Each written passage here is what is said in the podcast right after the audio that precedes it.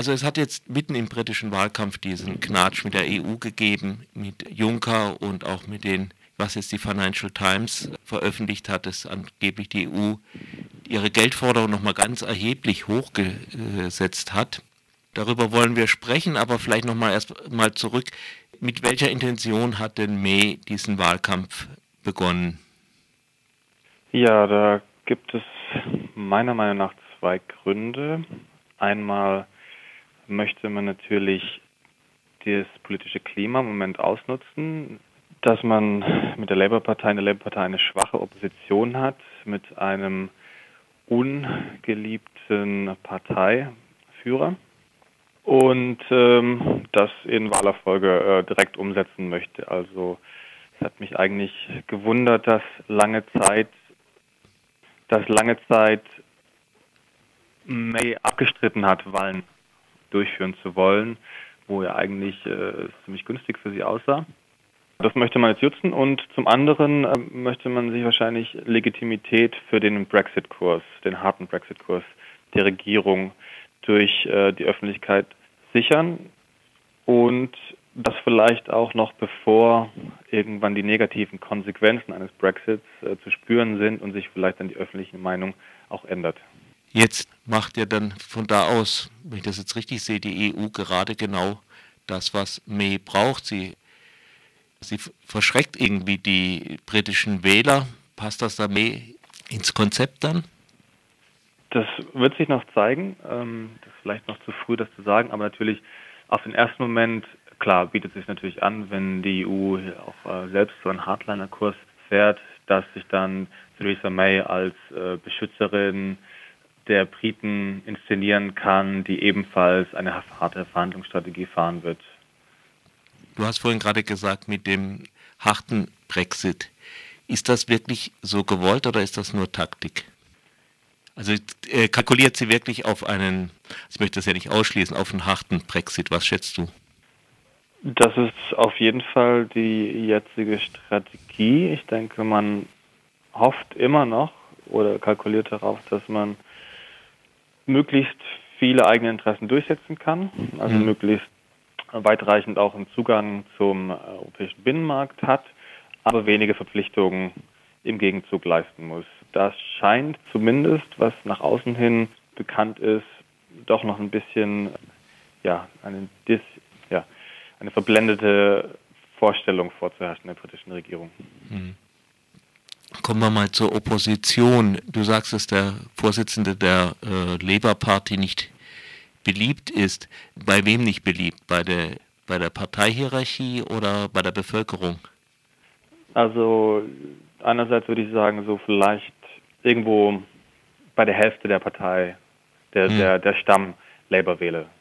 Also so vielleicht der, die traditionellen ähm, Arbeiter, für die ist dann Corbyn oft doch zu sehr ein Träumer, gerade wenn es darum geht, dass er zum Beispiel die, äh, das nukleare Abschreckungsprogramm abschaffen möchte mhm. und auch sonst nicht den, die, die das Ideal eines äh, starken äh, Führungspersönlichkeit ausstrahlt, äh, auch nach außen hin, also auch international hin.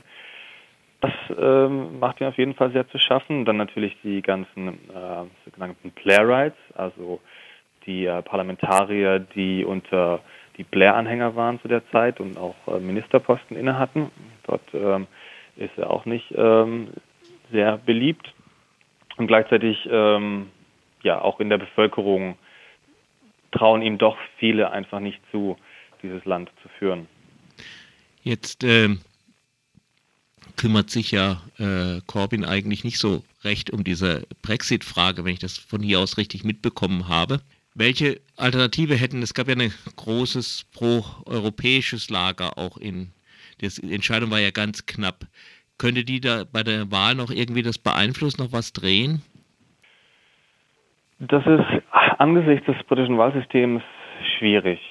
Also die Partei, die sich am meisten, am klarsten für ein zweites Referendum, ein neues Referendum ausspricht, sind die Liberaldemokraten. Die kann gut sein, erwarte ich auch eigentlich, dass die ein paar Sitze dazu gewinnen werden, gerade also in, in Wahlkreisen, die dann doch eher dem, äh, für die EU sind, für den Verbleib.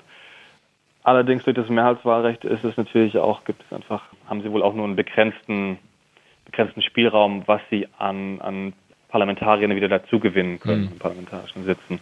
Die Grüne Partei ist da auch eher, ist zwar auch pro ähm, europäisch, aber spielt auch eine kleine Rolle. Und für Labour ist es äh, sehr schwierig, weil sie halt genau irgendwo auch in der Mitte sitzen. Also auch wieder 60-40 oder 45-55 ist irgendwo dort bewegen sich dann doch die Prozente, äh, dass, dass es eine Mehrheit gibt, eine kleine an Labour-Anhängern, traditionellen Labour-Wählern, die für den Austritt sind und für die es, ähm, ja, und, und dann gibt es aber auch einen Teil, die eben trotzdem gern bleiben würden. Deshalb ähm, geht Labour diesen Mittelweg, dass man zwar den Brexit nicht äh, zurückdrehen möchte, aber man möchte ihn auch nicht so hart haben. Also man möchte trotzdem Teil des Binnenmarkts sein und würde dementsprechend auch die äh, Verpflichtung wieder annehmen. Und deine Prognose, gewinnt May die Wahl? Davon ist auszugehen. Also dafür ist der Abstand zu groß. Der ist ja fast bei, naja, Labour hat leicht aufgeholt in den letzten Tagen laut Umfragen, aber die Konservativen stehen gerade bei 45, 44 Prozent und Labour bei um die 30 rum. Also dieser, diese, dieser Unterschied wird sich nicht wegmachen lassen. Eigentlich die spannende Frage ist wahrscheinlich, wie der Verlust für die Labour-Partei nicht so hoch wird. Das ist, glaube ich, das äh, gerade noch, wo man am meisten spekulieren könnte. Du hast im Vorgespräch noch gesagt, du wolltest noch was zur Taktik von May gegenüber der Labour Party erzählen. Ja, also, ähm, also nicht nur May, sondern die ganze konservative Partei ähm, beruft sich, glaube ich, im Moment gerade hauptsächlich darauf, immer wieder zu betonen, und das ist äh, ja fast schon eine Parodie, wie häufig das vorkommt, also auch gerade in Parlamentsreden, dass sie eine stabile und starke Führung gewährleisten wird, was die anderen Parteien und vor allem die Labour-Partei, was die dann abgesprochen gesprochen wird. Also immer wieder diese Betonung von strong and stable government, strong and stable Leadership, das ist schon, ähm, ja, das scheint das Wahlprogramm der konservativen Partei im Moment zu sein.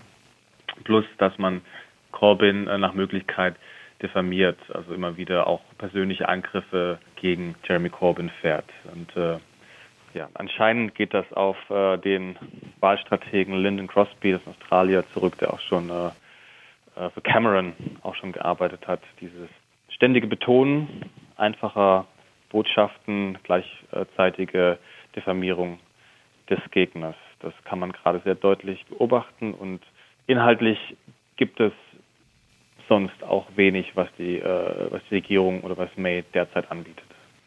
Ja, als ehemaligen Türkei-Korrespondenten erinnert mich das ein bisschen an Erdogans Wahltaktiken. Aber was der natürlich ist für so eine Wahltaktik ja dann auch günstig, wenn Great Britain wirklich in schwierigen Gewässern im Moment mit der EU segelt. Ja, und wenn man halt sich die Schwäche des Gegners noch zu eigen machen möchte, klar.